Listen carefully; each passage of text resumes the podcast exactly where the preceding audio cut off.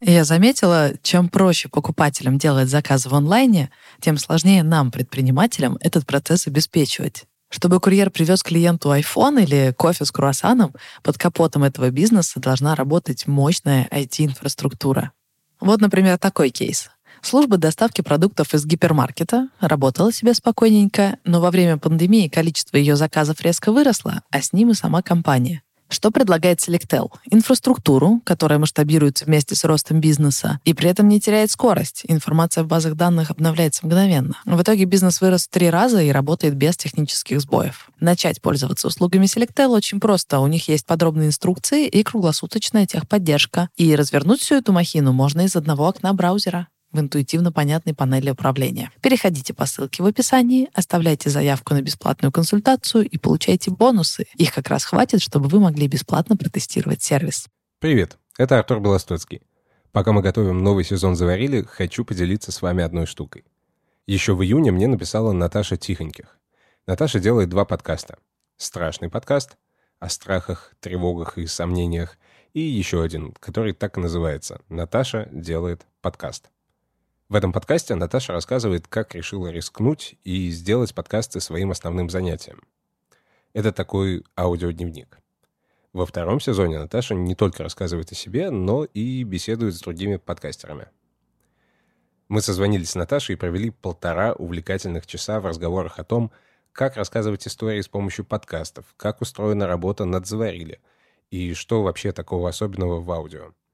За время разговора мы многое пережили — у меня отключался интернет, самопроизвольно перезагружался рекордер, шуршал микрофонный кабель, и даже разъезжались наушники. Все это веселье Наташа превратила в 28-минутный эпизод с крайне смущающим меня названием «Разговор с гуру». Признаюсь, всегда представлял себе гуру несколько иначе. Если хотите заглянуть за кулисы «Заварили», послушайте этот эпизод. Он начнется буквально через несколько секунд. А если понравится, подписывайтесь на подкасты Наташи. Наташа делает подкаст и страшный. Ссылки в описании. Блин, да почему ничего не понятно? Да, а, а это что? А это что происходит? Да почему нельзя нормально объяснить? Привет, это Наташа. В этом подкасте я рассказываю, как решила рискнуть и сделать подкасты своим основным занятием. Полгода назад я запустила сразу два, и теперь пробую разобраться, как запустить успешный подкаст, если ты ничего в этом не понимаешь? Как не разочароваться и не выгореть по дороге? Каждую неделю я рассказываю о проделанной работе, сложностях, ошибках, экспериментах, а иногда прошу других подкастеров поделиться опытом. Для этого выпуска особенно важен контекст. Поэтому, если вы включили этот подкаст впервые, начните прослушивание с первого эпизода – так вы не упустите важные детали. Это спецвыпуск, он самый необычный, самый длинный. В нем есть гость, и впервые в этом подкасте можно будет услышать живую беседу, а не отдельно записанные реплики гостей. В последних выпусках я много внимания уделяла именно этому подкасту. Рассказывала о том, как пробовала его продвигать. Раньше этот подкаст полностью зависел от страшного, но со временем я почувствовала необходимость сделать его более независимым. Он создавался естественно и органично, и его можно характеризовать скорее как эксперимент. Все, что я делала внутри него, я делала интуитивно. То есть не устанавливала никаких правил, ограничений, в нем не было структуры. Но сама идея такого вида подкастов, конечно, не оригинальная. И в пятом выпуске, который называется «Провал за провалом» и подкаст о подкасте, я как раз рассказывала о том, чем вдохновлялась, когда его создавала. На тот момент я слушала два нарративных подкаста. Совсем скоро мы запускаем новый подкаст. Либо выйдет, либо нет. О том, как мы с Ликой запускаем собственный бизнес, студию подкастов «Либо-либо». В этом месяце мы запускаем подкаст «Заварили бизнес». Это подкаст о том, как наша коллега Саша Волкова открывает свой первый бизнес – кофейню в Москве. Я просто закрыла глаза и прыгнула в неизвестность. Я ужасно хотела свой нарратив, но не знала о чем. Да, тогда я называла их нарративными, но немного позже разберемся, что это не совсем корректно. Для меня до сих пор существует два главных нарративных подкаста. Это «Заварили бизнес» и «Либо выйдет, либо нет». Если честно, других я просто не знаю. Возможно, они и существуют в русскоязычных подкастах. За последний месяц у меня появилось очень много вопросов о том, как дальше развивать этот подкаст. И думаю, что главный, а может быть даже единственный человек, у которого я могла бы попросить совета и который имеет экспертность в, условно говоря, нарративных подкастах, это Артур Белостоцкий. Он редактор и продюсер подкаста «Заварили бизнес», а также принимал участие в создании первого сезона «Либо выйдет, либо нет». Две недели назад я написала ему, чтобы рассказать о своем подкасте, но почему-то без намерения в него пригласить. Тем не менее, нам удалось договориться о совместной записи. Ее вы сейчас и услышите. Сперва нужно разобраться в терминологии, как все-таки называть предмет разговора. Я слышала, что ты не называешь их нарративными, а реалити, наверное, как правильно сказать? Да, мне кажется, что это скорее про реалити, потому что нарратив — это, ну, прям очень широкое такое понятие, и мне кажется, что оно немножко, ну, недостаточно точное, что ли. То есть нарративное — это все, то есть это все, что связано с историями, но, в принципе, и в интервью, если мы делаем с тобой подкаст в формате интервью, я тебе могу рассказывать какие-то истории, это тоже будет какой-то нарратив. Затем я попросила его поделиться мнением о том, что же такого в реалити-подкастах, в чем их ценность, интерес и что их объединяет. Тут несколько вещей. Первое — это то, что эти истории действительно происходят в реальном времени, и мы не знаем и не представляем, что будет происходить дальше. Вот это очень интересно. То есть, когда мы начинали делать «Заварили бизнес», ну, во-первых, я о подкастах имел довольно смутное представление, то есть я не представлял, как это делается. И для меня это было само по себе приключение. Это, знаешь, это как ты, как фотограф или документалист, ты просто следишь за тем, что происходит, и пытаешься выцепить оттуда какие-то истории, и вот это заставляет быть очень внимательным и наблюдательным, и это интересно. Это то, в чем кайф для меня вообще от этой работы. Но если говорить про заварили и про либо выйдет, либо нет, там довольно много общего, потому что это история, то и другое, это истории про бизнес, и там, и там главные э, герои, это девушки, героини, э, которые строят бизнес. И там, и там это люди без какого-то особенного бизнес-опыта. То есть это такое классическое приключение, когда герой выходит э, из зоны комфорта, из, за рамки каких-то привычных рутин, и пытается как-то изменить свою жизнь. И э, за этим интересно наблюдать. Вот плюс и там, и там это истории, рассказанные от первого лица. Это, наверное, то, что объединяет. Но при этом они, на мой взгляд, совершенно разные. В одном из выпусков я уже упоминала, как вижу образ слушателя этого подкаста. Но для меня это до сих пор открытый и сложный вопрос. Но для того, чтобы определить своего слушателя, нужно понять, в чем главный посыл и главная идея подкаста. И мне было очень интересно услышать опыт заварили. Мы делали опрос наших слушателей, чтобы понять, кто они такие. Наши слушатели, как я себе это представляю, я могу сказать, как я, вот как, как я бы хотел и как я думаю, наши слушатели — это люди, которые в первую очередь думают даже, наверное, не про бизнес, а про перемены. То есть это люди, которые хотели бы а, каких-то перемен в своей жизни, и им нужно что-то, чтобы решиться. То есть им нужен какой-то совет, какая-то подсказка, какая, какое-то вдохновение, потому что это очень сложно на самом, на самом деле начать что-то новое. Ну, ну, то есть я на самом деле как человек, который, в общем-то, хотя подкаст это мое дело и типа мой бизнес, но до того, как я стал ими заниматься, это было не так. Вот, поэтому я и от э, «Заварили», и от э, «Либо-либо» от либо выйдет, либо нет. я сам на самом деле вдохновляюсь, и для меня вот эти ежедвухнедельные записи «Заварили бизнес», для меня это каждый раз просто большая порция вдохновения, и именно для того, чтобы продолжать и начинать что-то новое. То есть у меня есть вот прямо сейчас планы, которые все никак мне не удается реализовать, там сделать несколько проектов, и э, когда долго что-то не получается, то опускаются руки. А когда слушаешь э, «Заварили бизнес», и даже когда вот я как автор записываю его, я вдохновляюсь просто, и у меня появляется желание что-то делать. Мне кажется, это вот про это. То есть это, это история о том, как начать делать что-то, чего ты раньше никогда не делала. Я как герой истории и как рассказчик своей же истории задалась, собственно, вопросом, что, ну, допустим, люди мне пишут, что их вдохновляет, вот как ты говоришь, на какие-то действия, mm-hmm. на то, чтобы начать, на то, чтобы попробовать. И ты как герой чувствуешь ответственность перед этими людьми, что твоя история должна как бы приводить к успеху. Ну, условно, да, мы говорим, что если я начала, я рассказываю, что я рискнула, то люди ожидают, что у меня получится. И когда, допустим, очень долго какой-то, например, спад происходит, да, ты не можешь рассказывать, что у тебя получается, потому что у тебя не получается. И как вот преодолеть в сюжете вот эту линию, мне не очень понятно. И мне интересно, а было ли у вас такое, что э, в сюжете какие-то появляются провалы, например, не провалы в смысле неудачи, а, угу. допустим, монотонно, или наоборот, все круто слишком долго. Э, что вы тогда делаете? Что ты думаешь вот это таком.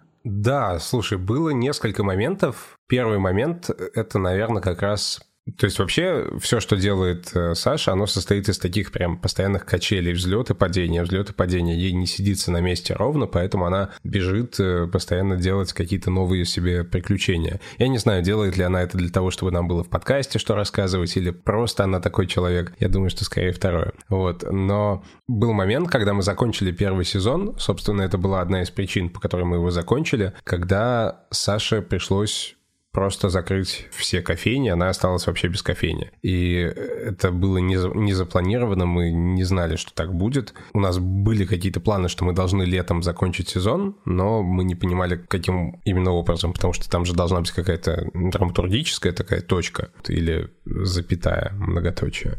Тут происходит вот эта история. И Саша закрывает кофейню и просто складывает ее в гаражик. И у нее нет каких-то особых планов, что делать дальше. Она просто занимает такую выжидательную позицию. И тогда мы, во-первых, закрыли сезон, то есть мы поставили эту точку в конце сезона, все, чемоданы упакованы, и кажется, что это полный провал. Ну вот, но зная нашу героиню, мы допускаем, что, наверное, как-то она выкрутится, и мы об этом узнаем в следующем сезоне. Но вы сами не знали, что это произойдет. Мы совершенно не знали, то есть у Саши были какие-то идеи, мысли о том, как она дальше будет э, свой бизнес крутить. Вот. Очень часто бывает, когда мы записываем, что все меняется очень быстро. То есть мы в одном эпизоде обсуждаем какие-то планы. Ну вот как, например, мы обсуждали планы о том, что Саша собиралась устроиться в Додо Пиццу кассиром. Не продолжилась, да, эта линия?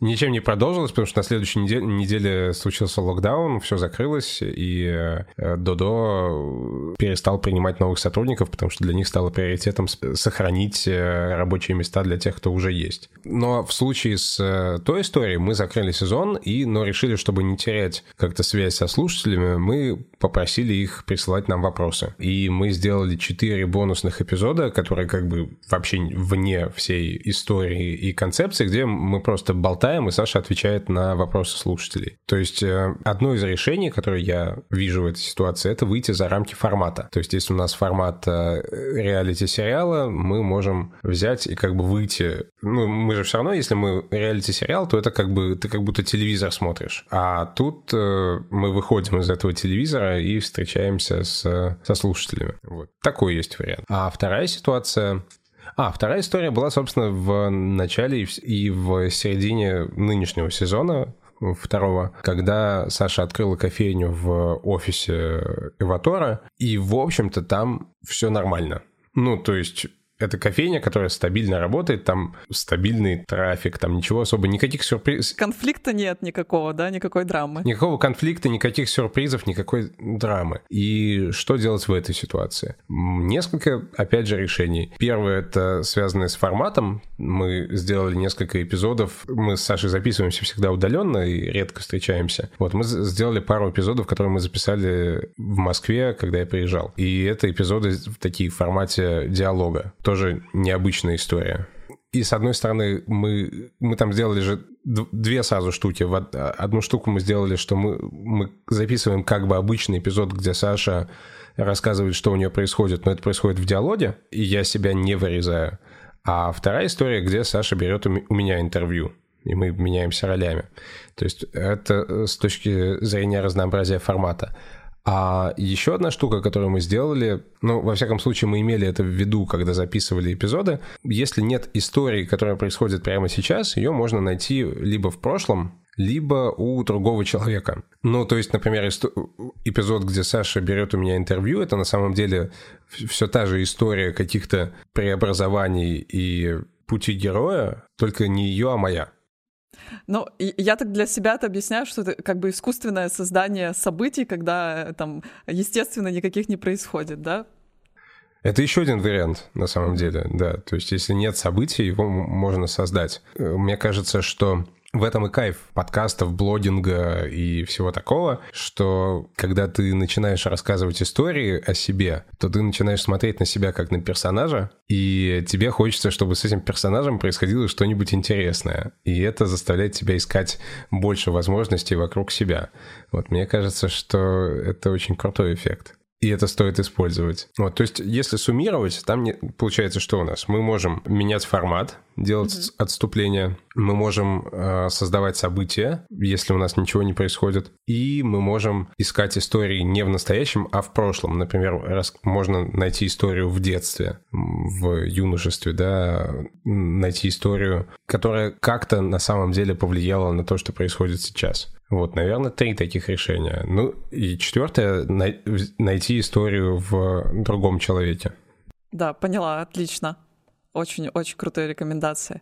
Но здесь же э, мне интересно, э, опять же, вот я спросила про кто ваш слушатель, и э, возникает ли у вас по ходу все равно вот такая дилемма, что э, с одной стороны вы рассказываете историю героя, и он рефлексирует, да, о том, что происходит, о каких-то своих э, там дополнительных переживаниях, плюс вы рассказываете о бизнесе, и как бы ваш герой может не разбираться, например, совсем, или может быть наоборот э, там каким-то суперпредпринимателем, у которого которого несколько бизнесов. И есть ли вот здесь у вас какие-то правила, что вы очень подробно рассказываете или э, придерживаетесь какой-то средней позиции?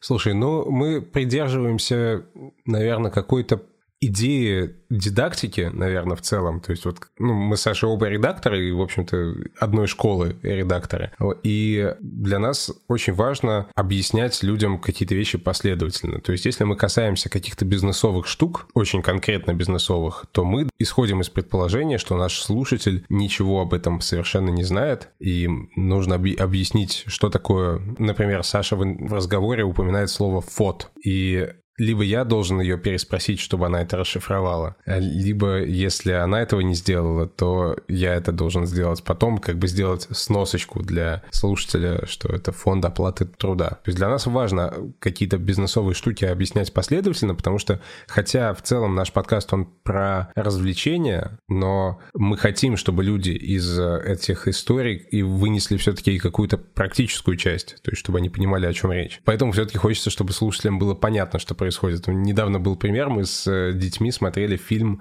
Inception, который по-русски называется «Начало», но это где Ди, Ди Каприо в, в сны внедряется. И мы смотрим первые 15 минут, э, старшему ребенку 11 лет, и он не очень много видел таких вот взрослых фильмов, а Нолана тем более не видел. И он такой, блин, да почему ничего не понятно? Да, а, а это что? А это что происходит? Да почему нельзя нормально объяснить?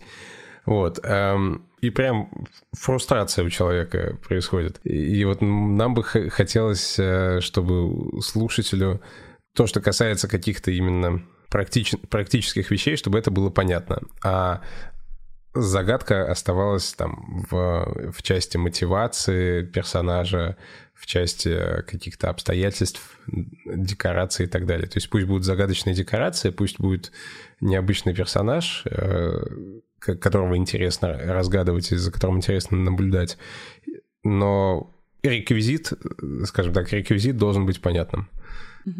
Это э, я сразу вспомнила сейчас, э, э, во-первых, одну книжку, которую ты рекомендуешь, и все рекомендуют Out on the Wire. Там о, да. говорится как раз о том, что нужно объяснять, что угу. нужно по пояснять события, что происходит. Ну, да, наверное, да, это относится к каким-то вот деталям, когда слушатель может не понимать. А с другой стороны, может быть, ты тоже слышал, недавно вот перевели «Пошумим». Угу. Да, я читаю сейчас. Вот, и там говорилось Здесь я ссылаюсь на 13 выпуск плохо рассказанная история о том, как хорошо рассказывать истории, э, где я упоминаю несколько важных приемов, которые прочитала в книге «Пошумим». Если еще не слушали этот выпуск, обязательно послушайте. У слушателя должно сохраняться возможность э, совершить открытие. А вот как раз а, в да. «Пошумим» это было. И что угу. какую-то мы как бы тайну сохраняем, да, а что-то поясняем. Вот только нужно нащупать да. эту границу, где ты не разжевываешь все совсем и позволяешь додумать. Ну, в Out on the Wire есть еще классная идея про... У них называется сайнпостинг. Э, там смысл в том, что когда у тебя какой-то длительный нарратив, да, например, аудиосериал — это сама по себе такой длинный-длинный нарратив. И эпизод, в общем-то, он длится там 30, 35 минут, и человек может э, какие-то вещи упустить. И очень важно если есть какие-то просто ключевые вещи, для, которые нужны для понимания происходящего. И важно обратить внимание слушателя на них. То есть э, как бы их захайлайтить, подчеркнуть и сделать их как можно более ясными. Еще, еще такой вопрос. Каждый отдельный эпизод, он создается по определенной композиции, то есть существует ли у тебя правило для каждого отдельного эпизода, что в нем обязательно должно быть, например, то-то, то-то и вот то-то? Или для тебя важнее общая картина, общая композиция? Э, это тоже про, про то, как ты работаешь с материалом. Например, ты только mm-hmm. работаешь с входящим ну, то есть угу. только вот Саша тебе дала материал, и ты уже его обрабатываешь по своим правилам. То есть существует ли для тебя вот правила, структура, что обязательно должно быть в каждом эпизоде? Или ты можешь э, тут же дополнительно, да, ее попросить еще тебе чего-то принести? Ну, смотри, есть некоторые, некоторое понимание общее, то есть что вообще должно быть в эпизоде в эпизоде должно быть несколько историй, которые состоят из нескольких компонентов. Это описание каких-то действий, разговоров, э, эмоций по этому поводу и некоторая рефлексия. Должны быть даны ответы на некоторые вопросы, которые мы подвесили в предыдущем эпизоде или в предыдущих. И это как бы обязательные части. И также обязательно, я думаю, ну то есть вот эта вот мысль о том, что у нас должен быть не только Сашин монолог, это мы оба держим постоянно в голове, и это такой, ну, это, этого нет в виде какого-то чек-листа, но можно считать это некоторым чек-листом. Тут интересно то, как это менялось на самом деле, этот подход. Изначально, когда мы начинали делать подкаст, его, по большому счету, делала Саша. Первые два эпизода, они делались вот как я написал Саше, что примерно я хотел бы от нее услышать, то есть как, ответы на какие вопросы. И она самостоятельно, без моего участия и присутствия, записывала подкаст. И это было очень тяжело для нее, потому что тяжело разговаривать со стеной. И это было тяжело, тяжело для меня. Да, я не, знаю, я не знаю, как ты справляешься. Ты одна делаешь подкаст полностью? Да, я только поняла, я вот сейчас переслушала выпуски, и, и в первый раз меня посетила такая мысль, что, о боже, все ведь дело в том, что она разговаривает с тобой, что для меня реально очень сложно, именно потому что я разговариваю с компьютером. И вот, э, вот я начала чувствовать, как мне не хватает вот этого собеседника невидимого. Да, да, ну, ну то есть я про себя знаю, что я бы не справился э, с такой задачей. Ну то есть это очень сложно. Но не хватает, в первую очередь, проблема в том, что не хватает э, живых эмоций. Да, когда ты разговариваешь, там все-таки есть мимика, ты видишь какую-то реакцию, ты происходит какой-то интерактив. А это было тяжело для Саши, потому что ей было сложно разговаривать со стеной, а для меня было тяжело потому что Саша человек очень ответственный, она записывала по 5 дублей каждого фрагмента, и первый, первый эпизод я собирал, кажется, из трех с половиной часов записи или четырех, ну, какое-то бесконечное количество, ну и плюс еще холодильник на фоне жужжал, но это мелочи жизни. И потом в какой-то момент просто ну, не получилось ничего записать, и тогда мы записали вот этот эпизод, где я рассказываю о том, как у нас ничего не получается. И тогда, собственно, и произошло какой-то момент просветления, потому что я этот эпизод собирал собирал из того, что было. То есть э, я нашел аудиосообщение, которое мне Саша прислала. И я же не планировал вообще присутствовать в подкасте никак изначально, но эта ситуация заставила меня выйти как бы, на сцену. Тогда мы придумали вот эту историю, что мы созваниваемся, я беру у Саши интервью, она мне рассказывает, как дела. И какое-то время мы созванивались еженедельно, а подкаст выходил у нас раз в две недели. И у меня накапливалось опять-таки огромное количество материала, и э, с которым мне было довольно тяжело работать. Тогда я как бы собирал эпизод из записей, сделанных за 2-3 недели. И опять же, это было довольно сложно. И получалось, что я выбирал из того, что есть. Постепенно, и вот сейчас мы пришли к тому, что когда мы созваниваемся, чтобы записать эпизод, а, первые там полчаса мы с Сашей разговариваем о том, о чем бы мы могли поговорить, в принципе. Угу. Плюс я всегда держу в голове, что мне хотелось бы все, о чем мы рассказываем, как-то проиллюстрировать дополнительно. То есть мне хотелось бы, чтобы были какие-то вещдоки. И, с одной стороны, это Сашина домашняя работа, то есть она, я прошу все более-менее важное, интересное, что с ней происходит, записывать и включать диктофон. А с другой стороны, уже после того, как мы в процессе записи, я могу ее попросить, что давай ты поговоришь еще с вот этим человеком.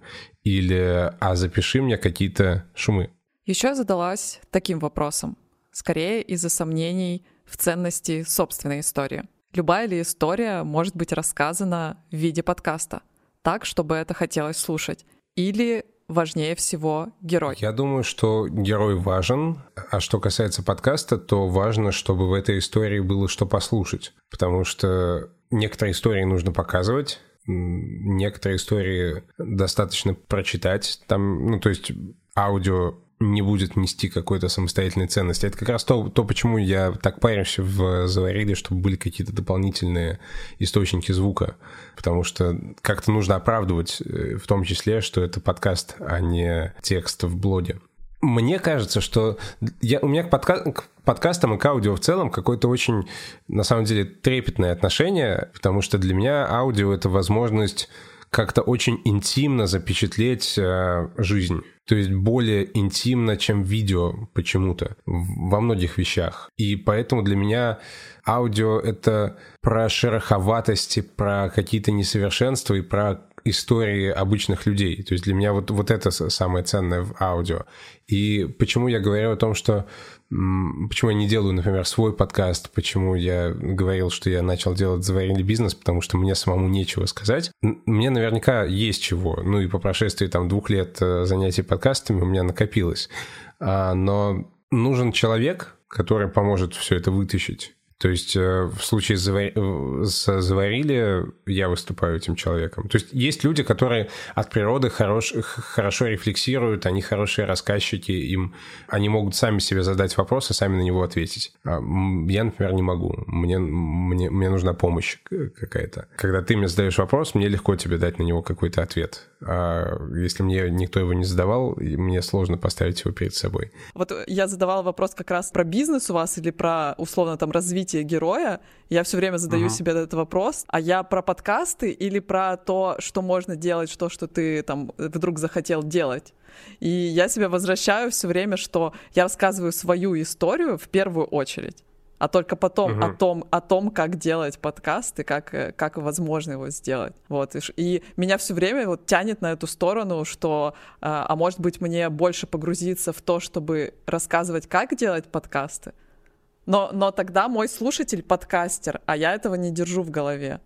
Ну, то есть я, я знаю, я вижу, что мой подкаст слушают подкастеры, но э, мне не хочется это как бы во главу стола оставить. А, смотри, мне кажется, это на самом деле тут нет противоречия, потому что ты рассказываешь о том, как ты осваиваешь некоторое мастерство, которое тебе э, некоторое ремесло, наверное, даже, которое тебе доставляет удовольствие. И тебе доставляет удовольствие и процесс освоения, и само ремесло, то есть и ну, результат этой работы. И это же, в общем-то, довольно-таки универсальный опыт. То есть это не только про подкасты. И в этом опыте освоения чего-то нового, а, ну и вообще вот какой-то такой кропотливой работе всегда есть повторяющиеся элементы. Там есть внимание к деталям, есть э, усталость от рутины, есть вот этот темный лес, про который пишут в Out on the Wire, когда тебе ты делаешь подкаст, ты в какой-то момент кажется, что все, я сейчас сдамся, и у меня ничего не, полу- не получается, все, все какая-то хрень, я, у меня никогда не получится это сделать.